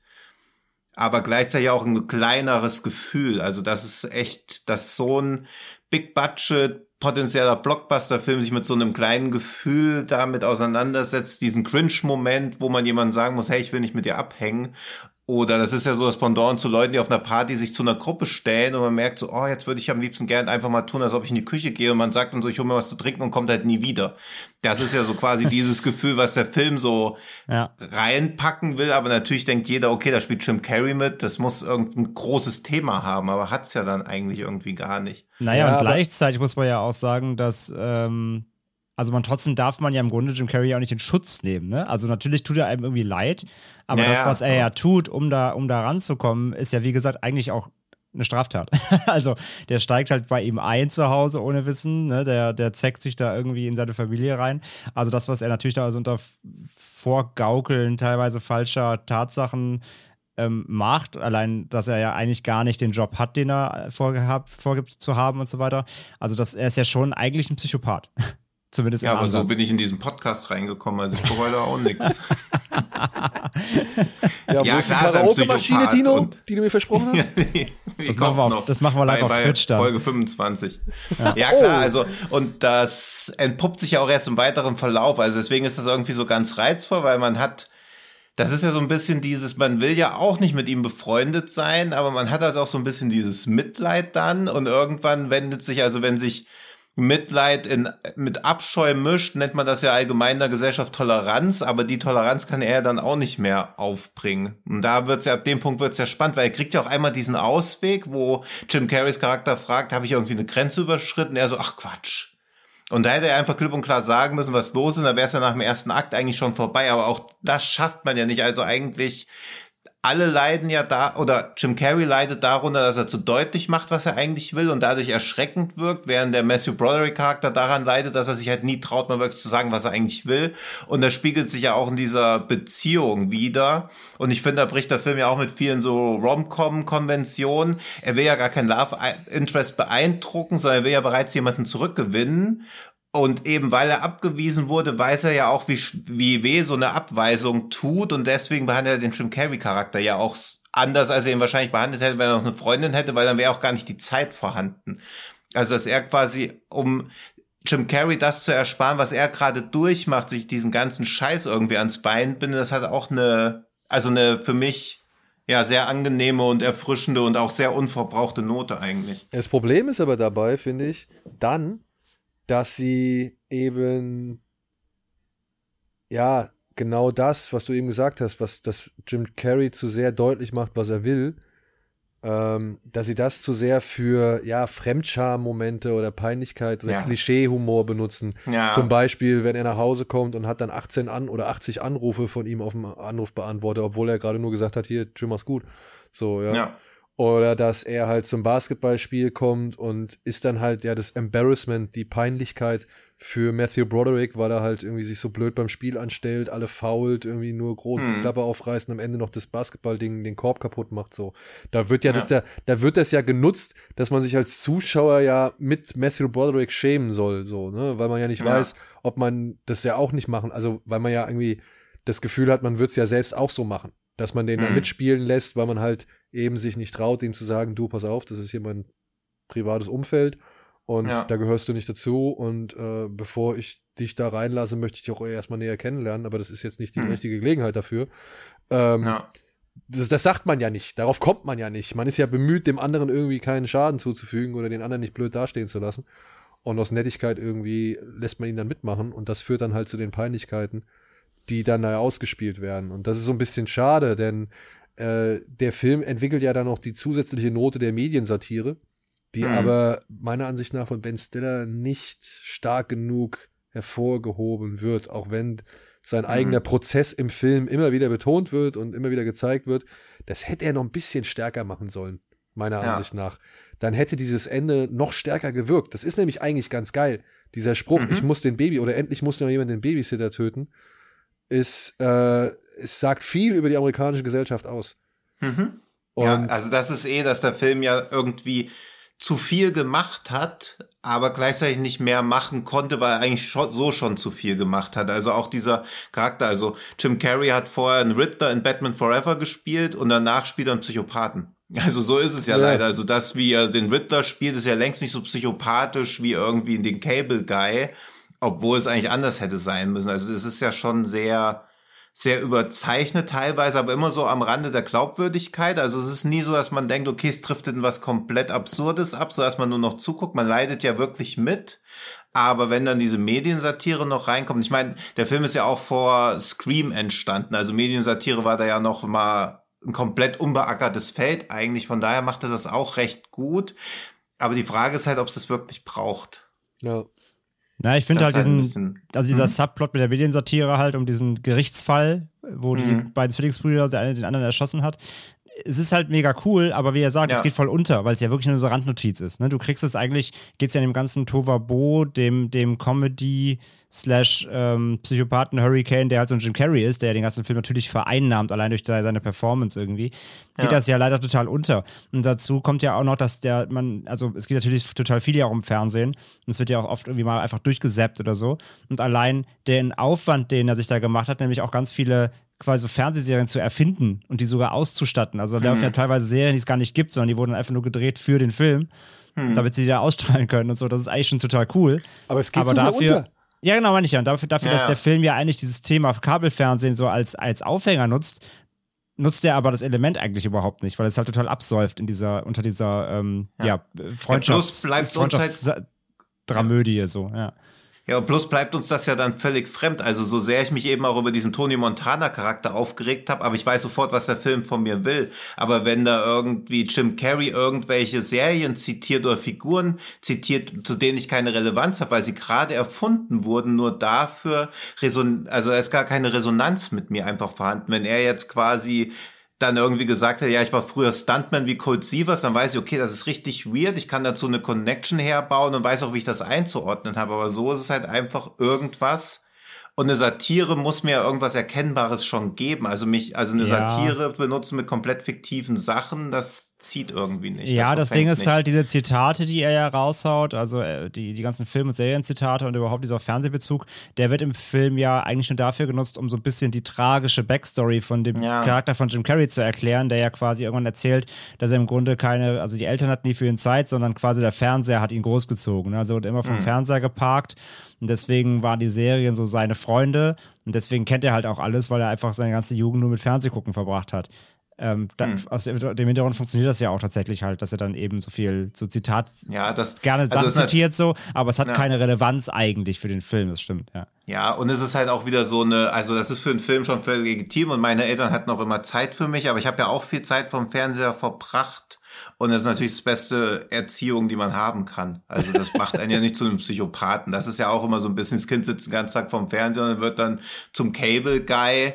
Das ist ja auch so wieder so eine tiefst medienpessimistische Ansicht, was ich für einen Film völlig okay finde, aber dass jemand, der Medien macht, wie Ben Stiller, diese Ansicht dann über einen Film transportiert, macht mich halt auch immer ein bisschen traurig. Naja, aber ich glaube, das ist, meistens geht es doch darum zu sagen, das ist ein Fall, der so passieren kann und es ist nicht der einzige Fall. Ja, natürlich versucht man sich ja selbst immer davon freizusprechen, beziehungsweise, äh, ja, sieht man sich selbst nicht in so einer Rolle. Aber dennoch würde ich sagen, dass es halt solche Menschen gibt und dass das Ursachen dafür sein können. So, und diese. Ja, klar, aber die, aber du wirst ja nicht durch Fernsehkonsum zu so einer Klette, sondern eher zu einem einsamen Menschen und wie du da mit der Einsamkeit umgehst, das wird dir ja nicht durchs Fernsehen quasi antrainiert. Also er müsste ja im Gegensatz, wenn du viele Serien guckst, weißt du ja viel besser, wie du dich an Menschen ranwandst. Also weil du ja quasi auch also das kann nicht, das kann keinen Kontakt zu echten Menschen ersetzen, aber du weißt ja schon, wie zwischenmenschliches Leben oder so funktioniert, eben weil du das ja halt auch in Filmen siehst. Natürlich immer in vereinfachter Form, aber es ist ja jetzt nicht so, dass dich dass du guckst viele Filme und danach weißt du nicht mehr, wie Menschen funktionieren. Das ist ja nicht der Fall. Also. Ich weiß nicht. Also ich glaube, wenn du wirklich allein und einsam bist und kaum Kontakt hast und das alles nur aus Filmen kennst, Ja. Ich weiß nicht, ob es dir da so leicht fällt, wirklich mit der Gesellschaft zu connecten. Aber du hast immer ein gutes Smalltalk-Thema.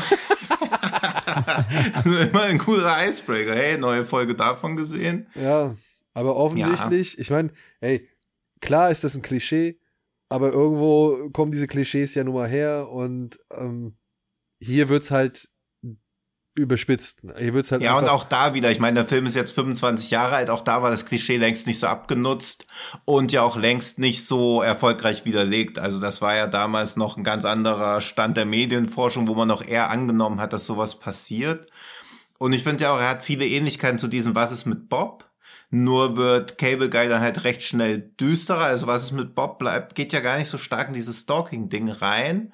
Und ich muss jetzt beim neuen gucken auch immer wieder an diesen, ich weiß nicht, ob ihr den kennt, dieser Wenn der Klempner kommt von Peter Weir aus 79 wo halt auch einfach so ein Pärchen in so einer, in so einem College-Haus wohnt und dann kommt halt der Klempner und geht einfach nicht mehr und repariert immer wieder neue Sachen und das spielt halt so ein bisschen damit, dass diese, diese Leute, die so einen nichtslustigen Scheiß studieren, überhaupt nicht wissen, was ehrliche Arbeit ist. Und er erzählt ihnen halt immer, das muss repariert werden, das muss repariert werden. Und er zerlegt quasi so die ganze Wohnung von denen. Und sie sind halt unfähig, ihm zu sagen, dass sie das nicht wollen, weil man ist ja höflich. Und man darf ja auch Leuten, die einen ehrlichen Job machen, nicht sagen, dass sie gehen sollen, nur bloß weil man studiert und natürlich schlauer ist als die. Und dann entspinnt sich halt auch so ein Duell zwischen Unterschicht, Oberschicht. Und dann wird noch klar gemacht, dass er eigentlich nur was gegen sie hat, weil sie der Gesellschaft selber keinen Wert beimessen, während sie wieder denken, ja, okay, er ist ein Arbeiter, was für einen Wert hat er schon für die Gesellschaft? Wir erforschen hier irgendwelche afrikanischen Kulturen. Und dann hast du auch so diese, diesen Clash der Kulturen im wirklichsten Sinne, dass alle denken, okay, der jeweils andere ist sinnlos und das finde ich fehlt halt Cable Guy so ein bisschen, weil er halt gar nicht die Charaktere oder was die Menschen ausmacht bemisst. Also er macht halt rein nur auf diese Freundschaft. Es wird ja auch nie so ganz klar, warum Jim Carrey unbedingt mit dem befreundet sein will. Also er wirkt ja jetzt auch nicht wie so ein super geiler, entertaining Typ. Ich meine, er hat seine Freundin verloren, ist ansonsten auch so ein Schluffi. Also es wird auch gar nicht klar, warum die befreundet sein wollen, weil es ist ja nicht, dass sie auf einer einsamen Insel gestrandet sind, sondern er, Jim Carrey kriegt nur ein paar falsche Signale gesendet. Aber warum ist das jetzt so diese krasse Freundschaft? Also Ja, warum- gut, aber das- drücken wird auch ja, mal- das Das wird ja am, Ende. Also, sorry, Ja, ja. nee, sag du das. Also ich, Okay, ich ich glaube, glaube, wir, ich glaub, wir wollen das Gleiche sagen. Genau, ich, ja. Das Mach. wird ja im Ende, das wird ja wirklich im Finale, im letzten Shot impliziert, ähm, wo er dann im Hubschrauber liegt. Äh, oder was, im Ja. Hubschrauber oder im Krankenwagen, ähm, äh, wo er dann, wo er dann vom, vom, vom Arzt auch schon wieder das falsche Signal bekommt. Willst du wirklich mein Freund sein? Also, wir haben ja schon erläu- erläu- erläutert, Ja. der, der Typ hat nie Freunde gehabt, der hat keinen Freundeskreis. Das heißt, er klammert sich an jeden Strohhalm. Das heißt, jeder Mensch, der ihm so ein Signal gibt, ist sofort das nächste, in Anführungszeichen, Opfer von ihm. Also, Ja, das, das, ist, das, das, das ist halt. Also ja, das verstehe ich auch schon, aber in Amerika, dem Land der Höflichkeiten, wo Leute dich fragen, willst du eine Cola oder ein Mineralwasser und du sagst eine Cola und die sagen, best choice you ever made, you're, you're awesome, dass man da nicht 100 Signale am Tag bekommt, die man falsch verstehen kann, will ich halt auch wieder nicht glauben. Also da macht sich der Film halt wieder zu einfach, dieses, weil das ganze Ende, dass er überhaupt überlebt, ist halt schon, hm, und Ja, das dass ist- er dann das ist auch das, wieder, also dass er wie so ein ne? Happy End Ja. gegönnt. Also alle kriegen ja dann auch wieder so ein Happy End gegönnt, Ja. was natürlich erwartbar war, weil es ist nach wie vor ein Hollywood-Film. Aber auch da, ja, hätte er halt sich mehr getraut einfach. Aber Moment, okay, jetzt würde ich aber sagen, dass dieses, End, dieses Endbild im, im Hubschrauber, Hm.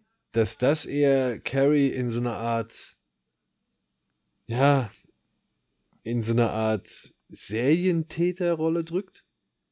Ja. Weil, ja, ja, klar. Aber für ihn ist es ja ein Happy End.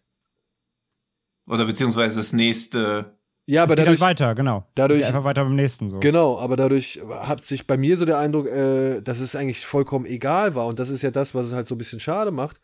Äh, Hm. Neben ihm halt, also neben der Tatsache, dass er nicht sterben darf, sag ich mal. Hm. Also ich Mhm. hätte es einfach viel krasser gefunden, wenn der da wirklich aufgespießt worden wäre. Ja. Aber neben Ja. der Tatsache, dass er jetzt halt nicht aufgespießt wird, hat mich das irgendwie denken lassen, ja, okay, der, ob das jetzt Stephen Kovac oder wie er heißt, war, also Matthew Broderick, oder sonst irgendjemand, der gerade einen Kabelanschluss braucht, ähm, ist scheißegal. Der schnappt Ja, vor allen Dingen ist er dann nicht mehr der Cable Guy, weil bei dem Arzt ist er ja dann eher the patient. Also auch das, also es ist ja nicht mehr so auf seine der Tätigkeit als. Cable Guy, weil wenn er diesen Arzt jetzt, also wenn, er- wenn das jetzt genauso weitergeht wieder wie mit diesem Arzt, kannst du diese Mediensatire gar nicht mehr machen. Also es würde auch gar nicht, dieser Loop würde auch gar nicht wieder funktionieren und dann ist vieles, was im Film gezeigt wird, halt auch völlig egal, weil er sich bei dem ja auch ganz anders verhalten würde. Naja, nein, also, auch- ich, der, der hat ja, ich meine, das siehst du ja auf der, auf der Karaoke-Party, wie viele Leute er kennt, weil er ihnen kostenlos Kabel gegeben hat. Also der, der, kennt- der kennt ja Polizisten, die dann für ihn ja auch dann Ja, den okay, Broderick f- f- festnehmen in seinem Büro und so weiter. Mhm. Also er kann ja dem Arzt auch noch was sagen, ey, ich bin übrigens Cable Guy, wissen keinen Kabelanschluss. Also ich finde, das, das macht nichts, das ist, er kann seine Rolle trotzdem weiterspielen. Weil die ist ja, Ja, auch nicht, okay. die ist ja auch gar Ja. nicht aufgeflogen. Keiner hat ja, also keiner, also außer Matthew Broderick hat ja keiner, Mhm. und Jack Black, der das ja nachgeforscht hat, äh, ja, hat ja keiner gemerkt, dass er gar eigentlich gar kein, gar kein Cable Guy ist und gar, kein, gar keinen Job hat. Ja, Also das, okay, kann er, de- okay. das kann er dem Arzt ja genauso wieder auftischen, die Nummer. Mhm. Also das finde ich jetzt äh, ist dann zu, das finde ich das ist zu kleinteilig. Also dass Ja. er, dass er das vermutlich eben schon vor Matthew Brodericks Charakter schon mal gemacht hat und jetzt wieder tun wird, das ist eher das, dieses Serientäter-Ding, genau. Also er macht das, glaube ich, so oft, dass er immer wieder, bis es, bis es eskaliert und dann muss er zum nächsten weiter so. Das ist, ist das Ja. impliziert ja wieder das Ja, und Ende. das ist halt ein bisschen schade, dass sowas dem Publikum ja eher als Happy End verkauft wird. ja. Weil eigentlich wäre es ja ein Happy End für den Charakter von Jim Carrey gewesen, wenn er da gestorben wäre. Weil er hätte Ja, ja. wenigstens irgendeinen Zweck sein Leben erfüllt in seiner weirden Wahrnehmung. Aber so ist er einfach in so einem Loop gefangen. Das ist ja wie ein Albtraum. Und auch für Carrie, Carrie kriegt es halt nicht mit. Also er lernt ja offensichtlich gar nichts dazu. Also er bleibt ein komplett unbelehrbarer Charakter, was ja ein Albtraum eigentlich ist, aber fürs Publikum soll es wie ein Happy End wirken. Also ich glaube nicht, dass das wie so ein rabenschwarzes Ende gedacht war, sondern halt wirklich, okay, jetzt hat er wieder eine Chance, einen wirklichen Freund zu finden. Es ist ja fast eher ein Gag so. Also der Film verkauft Ja, dir das Ende eher fast wie ein Gag, aber eigentlich genau, eigentlich ist es sogar sehr dramatisch. Also, Ja. dass es einfach so weitergeht im Loop und er weiter sein Stalker, also es weiter in seinem Stalking gehen bleibt, ist ja eigentlich eher tragisch, genau. Ja, aber guck mal. Immer noch diskutabel, immer noch äh, ein Film, über den man sich ganz gut unterhalten oder an dem man sich ganz gut abarbeiten kann. Ich muss Mhm. sagen, mein Highlight ist immer noch das Ritteressen. Und Jim Carrey, der Ja. dann die Star Trek Duellmusik nach, nachsingt oder nachträllert. Ähm, da habe ich im Kino sehr gelacht, als ich mir diesen Film angeguckt habe und gedacht habe, das wird eine typische Jim Carrey Komödie, in der er vor allem viele Grimassen schneiden darf und alles nicht so ganz ernst genommen wird. Und war Mhm. dann auch überrascht, wie, ja, wie melancholisch oder wie, wie traurig oder Mhm. ja, wie dunkel der Film dann teilweise ist. Ja. Ja.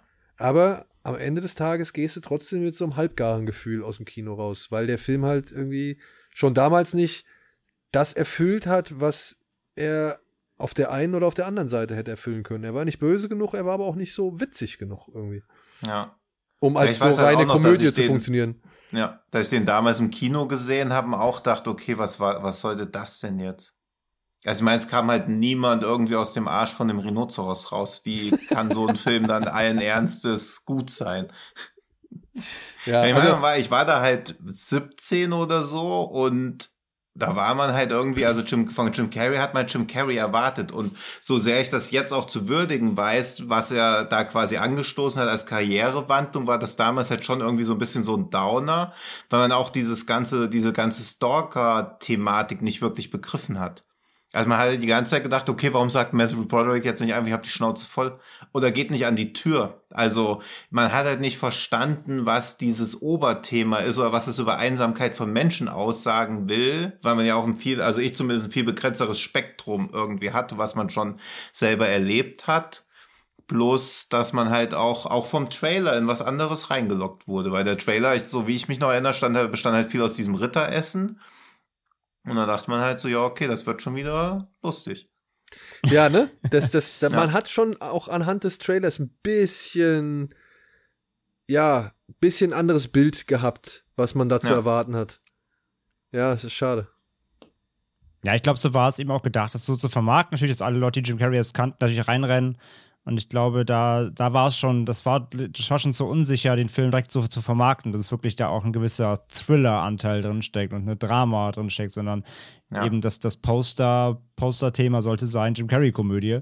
Und ich glaube, dann eben wirklich auch diese, wie wir gesagt haben, aber dass der Film das auch hundertprozentig durchzieht und dann auch ernsthaft diese Dark Themes auch ausspielt, das hat er sich eben nicht getraut. Das war einfach dann der eine Schritt Ja. zu wenig halt leider. Ja, man hat früher ja auch viel weniger Infobits bekommen. Also jetzt wäre Mhm. das, glaube ich, deutlicher klar machbar, dass so Ja. zwischen Ankündigung und Release vergeht ein Jahr, da kriegst du immer wieder über alle möglichen Filmwebseiten immer wieder mehr Infos, weil bei One Hour Photo mit Robin Williams war es dasselbe eigentlich. Wo man auch, wobei er schon cleverer den Weg gegangen ist über König der Fischer und so, also er hat sich schon mehr so schneller, also über mehrere Jahre, mehrere Filme so ins ernstere Fach begeben, so dass so One-Hour-Foto jetzt auch kein, wo man so dachte, was Hölle, ich dachte, es wird wie Mrs. Doubtfire. Und das hat man da halt gar nicht mehr gedacht, aber Jim Carrey hat ja quasi von gefühlt einem Tag auf den anderen 180-Grad-Wendung gemacht. Und das war halt schon, also respektabel, aber damals konnte ich das leider auch nicht würdigen. Ja, aber so richtig krass wurde es ja erst mit diesem, wie hieß der, 23? Ja, gut, da wurde es dann krass schlecht. Aber er hat ja zwischendurch auch noch den, wie hieß der denn, der auch sehr gut war, aber komplett untergegangen ist, dass ich nicht mal weiß, wie heißt der von Frank Darabont, der auch so unglaublich lang ging. Äh, ja, ich weiß, was du meinst, wo er in diesem kleinen, dieser Kleinstadt da äh, spielt. Ja. Ne? Genau, ja. Ja. The Majestic. Majestic, genau, Majestic. ja. Mhm. Der ja auch einfach nur ein tolles Drama war, aber wo ja auch gar kein Gag drin ist oder so, der halt einfach so ein toller Film ist, wo man halt auch denkt, ja, okay, jetzt macht Carrie sowas völlig fein, weil man ja auch dachte, beziehungsweise wenn ich bin ja immer der Meinung, gute Comedians sind generell gute Schauspieler, wie man ja auch immer an Adam Sandler oder so sieht, wo man sich immer denkt, okay, wieso macht er jetzt wieder Hubby Halloween, nachdem er Punch Drunk Love oder so gemacht hat, oder auch Uncut Gems. Und dass dann jemand wie Carrie sich denkt, hey, jetzt muss ich auch mal Preise gewinnen, das ist völlig fein. Also das war völlig nachvollziehbar, aber da denke ich auch eher sowas wie The Majestic ist deutlich besser für Preise zu geeignet als sowas wie Cable Guy, der halt einfach trotzdem ja am ehesten mit, schon am ehesten noch mit sowas wie verhängnisvolle Affäre zu vergleichen ist, finde ich. Oder mit, wie hieß der, mit John Ritter, Switched oder so? Wo er durch, Switched, ja. wo er vom Teufel das, das, das äh, Kabelfernsehen vom Teufel bekommt oder die Satellitenshow Ah, vom Teufel. Switch, ist das Switch? stimmt. Ja, also Ja. ich muss auch sagen, inzwischen sehe ich Cable Guy oder halt, als ich den zum ersten Mal gesehen habe, wie gesagt, war ich nicht so wirklich glücklich mit dem, was ich gesehen hatte, aber ich habe es auch nicht so wirklich ganz verstanden, natürlich. Äh, oder die ganzen Ausmaße habe ich nicht so begriffen. Und inzwischen sehe ich den schon deutlich positiver, beziehungsweise sehe ich halt auch das Risiko, was Ben Stiller da gefahren ist. Ne? Also Hm. so viel Kohle erstmal für eine Komödie mit, mit Jim Carrey da in die Hand zu kriegen oder zu nehmen und dann sowas zu machen, irgendwelche Fake-Gerichtsverhandlungen inszenieren und so weiter. Hm. Also, und dann vor allem auch, ich meine, Ben Stiller, war der da schon irgendwie relativ bekannt? Nee, würde ich nicht sagen. Also der war, also in Amerika vielleicht, aber hierzulande zum Beispiel war der noch nicht so die, die Nee. Größe wie ein Jim Carrey.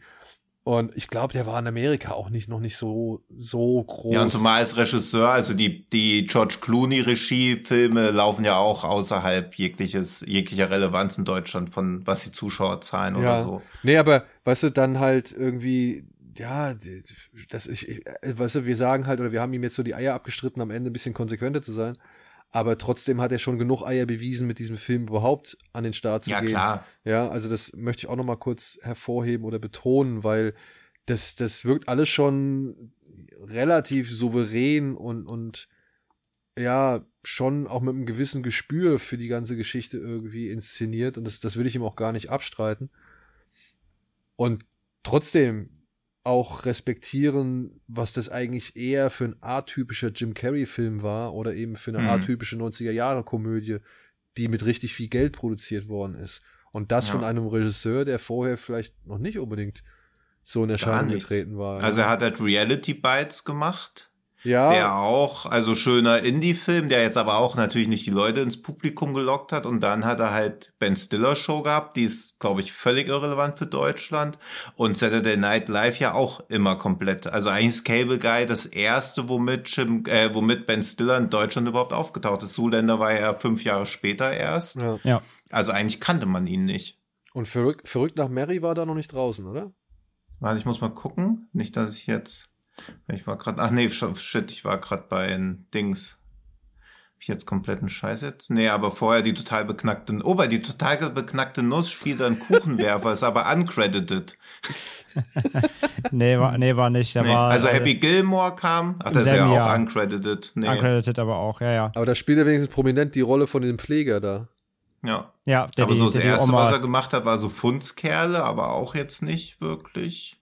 Ja, und in diesem Highway to Hell, aber den kennt ja auch keine Sau von 91. Nee. Obwohl, den Bei Reich der Sonne hat er auch mitgespielt. Reich der Sonne ist ja ein richtiger Helden, äh, Schauspielerschmiede. Krass. Ja, aber das war's, genau. Verrückt nach Mary kam ja. dann 98, zwei Jahre später erst, ja. Ja. Ja, also, ja, und also dann eigentlich nur Zuländer. Also Zuländer war dann 96 sein Ding. Ja, ich würde sagen, Verrückt nach Mary war hierzulande der Durchbruch. Ja, beziehungsweise waren das ja auch nur diese Kurzfilme. Ja, also nee, verrückt nach Meere 98. Dann krass. Mein Vater, ihre Braut und ich war 2000. Das könnte so ein Zuländer, also das jedenfalls. Ja. Ja, und er hat sich ja auch erst getraut, als Schauspieler nicht lustig zu, oder nicht so haha lustig zu sein mit Royal Tenenbaums. Also auch er hat ja quasi erstmal Nee, nee, nee, nee, nee. Das nee, nee, nee, nee, nee. Da muss jetzt, da möchte ich jetzt Herrn Stiller mal in diesem Moment in Schutz nehmen. Der hat nämlich zum Beispiel ein Drogendrama gedreht, das heißt Permanent Midnight. Trägt hier den Untertitel voll auf Droge. Da hat er sich schon als ernster Schauspieler, beziehungsweise da hat er schon ernste ah, okay, ausgespielt. Stimmt, ja. Und dann gab es noch diesen Black and White, diesen Wu-Tang-Film mit ja. Claudia Schiffer und hier Brad Ratner und äh, ja. hier, wie heißt es, die Supermodel Cindy Crawford, glaube ich, war das, oder mhm. Brooke Shields, ich weiß nicht. Ähm, also das, dieses, dieses, weiß ich nicht, pseudodokumentarische Ding, da war mhm. er auch in, in, in, einer ernsteren Rolle zu sehen. Ja, stimmt. Ach, er hat ja auch diesen 98, diesen Zero-Effekt gemacht, der so merkwürdig war, wo, wo der, der unsichtbarste Geheimdetektiv aller Zeiten noch mit Bill Pullman. Ich kann mich leider nicht mehr genau dran erinnern. Ich weiß nur eine Szene, wo er jemanden verfolgen muss und dann kommt so aus dem Off, der Verfolgte weiß nicht, dass er verfolgt ist, wenn man vor ihm da ist, wo der Verfolgte hin will. Und dann geht der Typ irgendwie auf eine Toilette und Ben Stiller steht schon am Pissoir und man denkt sich so, okay, wie absurd ist das? Und woher wusste der denn jetzt, dass der da pinkeln gehen wird? Aber natürlich war das sehr beeindruckend, diese Aussage. So, ja klar, merkt man es dann nicht, wenn der, wenn der, der dich verfolgt, vor dir da ist. Ja. Von Jake Keston. So, und wie ja. kriegen wir jetzt noch Waterworld da unter? Äh, Gesundheit. Gut. Ganz kurz bevor es World kommt, ich wollte noch mal sagen, ähm, eine Sache, die mir auch noch aufgefallen ist, die viele Leute bemängeln bei Cable Guy, ist, dass, Jim, dass, die Film, dass sie den Film so anstrengend finden, weil Jim Carrey ihnen so auf den Sack geht. Wo ich mir aber denke, that's the point. Ja, ja das, eben, ist, ja. das ist ja genau der Punkt. So, er muss dir ja auf den Sack gehen, weil er dir genauso auf den Sack gehen soll, wie er Matthew Broderick quasi auf den Sack geht. Ja. Das ist ja genau der Punkt. Er muss ja diesen extrem äh, extravaganten Typ spielen, sonst wäre der Effekt ja gar nicht da. Also das, äh, das sehe ich eher als positiv, dass er das so natürlich hinkriegt mit seiner Art, das so ex extra extravagant zu, zu darzustellen. Aber es gibt auch ja. Unterschiede, ne, im Auf den Sack gehen. Also es gibt ja, sag ich mal, Rollen, die gehen mir auf den Sack und es gibt Darsteller, die gehen mir auf den Sack. Ne? Mhm. Also und dann gibt es aber auch Darsteller, die gehen mir auf den Sack, obwohl sie mir eigentlich in der Regel auf den Sack gehen, aber die gehen mir nur auf den Sack, weil sie halt gut spielen. Oder weil sie halt dieses auf den Sack gehen gut hm. spielen. Oder ja. weil sie mir halt gut auf den Sack gehen sollen. Und äh, das ist schwierig zu unterscheiden inzwischen, muss ich sagen. Ja, das stimmt, weil es ja auch so eine häufige Kritik bei Hannibal, dass ihnen der Hauptdarsteller so auf den Sack geht, aber der ist ja auch so ein zutiefst introvertierter Typ, der viele Sachen überhaupt nicht rafft. Und der soll ja auch gar nicht sympathisch sein. Also das ist ja auch sowas, wo ich immer so denke, ja, der nervt, der ist nicht sympathisch, aber auch darum geht's. Also es ist ja eher interessant zu sehen, wie er da so reinschlittert und nicht, du sollst dich auch nicht mit ihm identifizieren können. Ja. ja. Ist halt, wie gesagt, immer eine Gratwanderung. So. Ja. Aber vielen Dank nochmal. Apropos Gratwanderung wie viele Gratwanderungen brauchst du eigentlich, damit so ein Klimawandel eintritt wie bei Waterworld? Ah, ja, eine ganze Menge. Und ja. Jim Carrey fand den Film ja, beziehungsweise Chip Douglas fand den Film ja wirklich sehr gut. Er hat ihn sechsmal im Kino gesehen, wie ja. er uns erzählt hat. Ja, und Tino hat uns erzählt, dass jetzt eine Serie dazu kommen soll. So. Ja. Von Dan Trachtenberg, der jetzt aber erstmal Skull machen muss, wenn ich das noch richtig in Erinnerung habe. Das hat wiederum André irgendwann bei WhatsApp reingepostet. Dan Schachtenberg dreht den neuen Predator, ja. Mit dem, Ja. ich glaube ich glaub nicht, dass der Skull, alle, alle schreiben gerade, alle Newsseiten, alle YouTuber sagen gerade, der neue Predator wird Skull heißen. Never ever wird der einfach Skull heißen. Das ist ein Working Title, Leute. Also, oh. Also manchmal Okay. denke ich mir bei Newsseiten so, Ja. Leute, welchen Job Wo jetzt zweimal das Oktoberfest ausgefallen ist, gibt es in der Nähe von München übrigens auch einen Trachtenberg. Na, D- na Dan. Tja, Ähm, dann kommen wir Ja. doch von diesem geistigen Erguss zu weiteren geistigen Ergüssen in Form von Kundenrezensionen. Wir haben es abermals nicht geschafft, oder? Na, das Nein. zweite Mal jetzt. Ja, Lass uns mal nicht so. Denn in unserer jetzt schon allseits beliebten Kategorie Glitschig, giftig, euphorisch. Der Schrecken vom Amazon. habt ihr letztes Mal nicht erraten. Ich hab, wir haben es ja schon in der letzten Folge aufgelöst, Folge 20, äh, dass in der Folge 19 das Rätsel Superdieb war. Der russische Bohrloch-Horror, den wir auch schon hier im Podcast hatten. Und äh, genau, wir letzte Woche haben wir ausgesetzt aufgrund von Daniels Fehlen. Aber, jetzt Aber sag ist bitte, es, dass ich im ja. Anschluss der letzten Aufzeichnung, bei der ich dabei war, trotzdem noch auf den Film gekommen bin. Ja, das, das stimmt, ja. Also im, im, Ja. Na, im Nachgang, in den After-Credits hast du es noch erraten. Ja. Aber Ja. Und Too hat little, die too Tipps late. Russland und Bohrloch gebraucht. Nein, ich habe Jünger gebraucht. Ja, ja, stimmt. Nee, nee, es ging dann recht zuck, also recht schnell. Ja, also die schimmligen Menschen, wie gesagt, waren da natürlich diese Pilzinfektionen. und ähm, ja, jedenfalls, ich bin äh, nochmal dran und ich würde fast, ich würde fast aus, aus, aus völliger Selbstlosigkeit eine Regel aufstellen. Wenn es dreimal nicht erraten wird, wird automatisch gewechselt. Weil sonst wird es ja irgendwann langweilig. Aber auf wen? Ja, auf wen? Ja, auf irgendwen. Das schmeißt man Würfel oder so. Das werden wir dann äh, auch wieder in den After-Credits aus, ausrambo Okay. ausrambolen. Okay. Okay. Kann ja Ähm, Schere, Stein, Papier über diese leicht ver- zeitverzögerte Skype-Video-Verbindung machen. Ja, Kann man sich Schere- immer noch umentscheiden. Schere, Stein, Hahn machen wir, ja. Okay, jedenfalls, äh, diesmal bin ich aber doch mal dran und ich habe wieder eine Ein-Sterne-Rezension auf Amazon rausgesucht und ich würde mal behaupten, diesmal ist es ein bisschen einfacher. Ich habe zwei Wörter rausgenommen, die halt explizit den Film wieder quasi benennen, beziehungsweise es dann wirklich offensichtlich machen, aber ich glaube, selbst ohne die ist es diesmal relativ leicht erratbar. Folgendes ist die Rezension. Also, die Lieferung und Verpackung natürlich wie immer top. Erstmal natürlich Amazon. Kann man ruhig mal äh, äh, das zumindest positiv rausstechen lassen. Aber der Inhalt, also der Film an sich, ist ja total langweilig. Ich wusste vorher, dass der Film mega langweilig ist, aber da The Conjuring im Kino echt top ist und auch von den Paranormal Activity und Saw-Machern sehr gut war, dachte ich mir, okay, hol's dir. Meine Freundin und ich, in Klammern totale Horrorfreaks, beide 21 und 22 Jahre alt, haben fast geschlafen, weil es einfach so mega langweilig war. Ein Punkt, Punkt, Punkt ist vom Punkt, Punkt, Punkt besessen. Wahrscheinlich wäre dieser Film interessanter, hätte man das nicht gewusst. Spannung gab es keine, mega langweilig. Was ist der Film? Ja, klingt für mich. Ach, warte mal. Ich muss echt sagen, das Beste daran an der Rezension ist echt, finde ich, äh, wir wussten ja, dass er vorher, also wir wussten ja vorher, dass er langweilig ist und dann trotzdem kaufen. Das finde ich. das finde Aber ich es ist kein Film, den wir schon mal hatten. Das ist kein Film, den wir im Podcast hatten, nein. Ja, auch- Nee, auch nicht schon mal als in dem Schrecken von Amazon. Nein, nein, nein, nein, nein, nein. Okay, nein, okay. Nein. Gut, weil sonst hätte ich wieder Hereditary gesagt, weil es ist immer eine sichere. Ja. Nee, ich sag. Äh, Es ist ein, ich gebe als Tipp, ähm, es ist ein Franchise. Ja.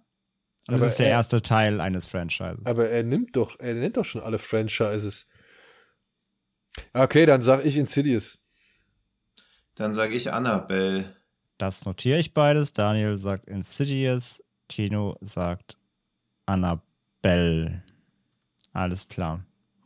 Ja, liebe Hörerinnen und Hörer, ihr dürft natürlich auch wieder raten auf Social Media. Was sind eure Tipps? Was ist mega langweilig und wo wusstet ihr vorher schon, dass es mega langweilig ist? Aber- habt es trotzdem gekauft. Und hab trotzdem bis zum Ende gehört, um Genau, das hab- jetzt zu hören. Ja, genau. ja, also haut raus auf Social Media, ihr wisst Bescheid. Also ich, ich, ich rätsel immer noch über diese Aussage und auch von den Paranormal Activity und Saw-Machern sehr gut war. Was war sehr gut? Also, Also scheinbar. dass The also glaube, Conjuring es- von den Paranormal Activity und Saw-Machern sehr gut war. Bitte? Also ich verstehe nicht, er sagt da The Conjuring im Kino echt Ja, ich verstehe ich versteh ganz die Zusammenhänge, weil das Saw-Franchise ist ja nicht von Blumhouse. Nee, aber von wann? Oder nicht? Ja, von, ah, ja, der, ja, gut, der erste zumindest, ja. Also, also, ja, right, ja. Also, ja, die, ich, also die Parallelen, Paranormal Activity wiederum sehe ich da irgendwie nicht gerade drin, weil das ist ja Selfmade zumindest der erste. Also, ja, vielleicht auch einfach wieder nur wild einfach in einen Topf Am geworfen. besten immer da mit Logik rangehen, das hilft weiter. The Conjuring Saw, okay, One von mir aus auch die Collection, aber Paranormal, nee, der erste, der erste Teil war jetzt komplett Selfmade vom Regisseur. Da, da, da, da war ja höchstens Spielberg dran, der das dann umgeschrieben hat. Hm. Nochmal. Aber sonst nicht die Connection nicht, aber ja, wie gesagt, wie Tino gerade sagt, ich würde jetzt nicht mit Fachwissen, Logik rangehen. Gab es von den Chernobyl Diaries mehr als einen Film? Nee, aber als das als Franchise zu bezeichnen, also egal wie viele Filme es davon geben würde. Es ist nur eine Frage. Ich habe nur den Außerdem ersten gesehen und von dem habe ich so gut wie nichts mehr in Erinnerung, außer diesem dreiäugigen Fisch, der da irgendwann mal in so ein Ding schwimmt. Und Äh, halt da, ist die das- letz, da ist die letzte News von 2018. Kommt der zweite Teil noch? Also, ich glaube nicht, nein. Naja, Ja. hat Kino.de wieder berichtet. Nee, nee Giga. ja. Ja, also Insidious und, ähm, und ähm, der andere Tipp von Tino, den ich schon vergessen habe. Annabelle, Annabelle, natürlich, genau. Obwohl es richtig ist, vergisst du es komisch. Ja, ja. Das werden wir natürlich wieder in der äh, Ja. Aftershow. ja moderiert aufnehmen. jetzt mal jemand ab, ich will es Ja. wissen. Ja, Ich hoffe, ihr vergesst uns nicht. Ihr vergesst nicht, dass ihr hier uns abonnieren könnt oder auch gerne auf den sozialen Medien irgendwie in alle Richtungen teilt oder auch gerne uns Fragen stellen dürft. Bitte schaut auch gerne mal bei Fred Carpet vorbei. Und ansonsten hoffe ich, ihr hattet wie immer eine wundervolle Zeit mit ein paar wundervollen Besprechungen zu vielleicht nicht ganz immer wundervollen Filmen. Und dass wir uns auch nächste Woche wieder zuhören. Und Ach so. Daniel, was ist denn dein Wett Wetteinsatz gewesen eigentlich? Weil, naja, Hä? guck mal auf die Uhr. Mein Wetteinsatz, ich weiß gar nicht, habe ich mal. Ja, was denn? Oh, die kürzeste- 1,26, komm. Ja, die kürzeste Folge. Haben wir es? Geschafft? Nein. Wieso? Was, was war denn die kürzeste bisher? Wir waren schon bei einer Stunde mal nur, glaube ich, auf jeden Fall. Ja, die kürzeste Folge war 1,26,30, aber Hacker hatte ich jetzt mit dieser raffinierten Diskussion darüber noch drüber geritten. Nee, wir Ja. waren schon mal deutlich drunter. Also die kürzeste Ja, aber das war vielleicht mehr. Folge 0, danach doch nie wieder. Wir prüfen Folge das 0 war, glaube ich, die längste. Das will ich wissen. Schreibt uns gerne in den sozialen Medien, welche Folge die bisher kürzeste war und vielleicht stimmt es Weil mit den Daten überein, die André Hecker auf seinem, auf seinem Rechner irgendwie da eingetragen hat. Aber ich behaupte, Ja. wir sind jetzt am kürzesten. nee, never ever. Und Aber- beende an dieser Stelle auch diesen Podcast. Tschüss. Tschüss. Ciao.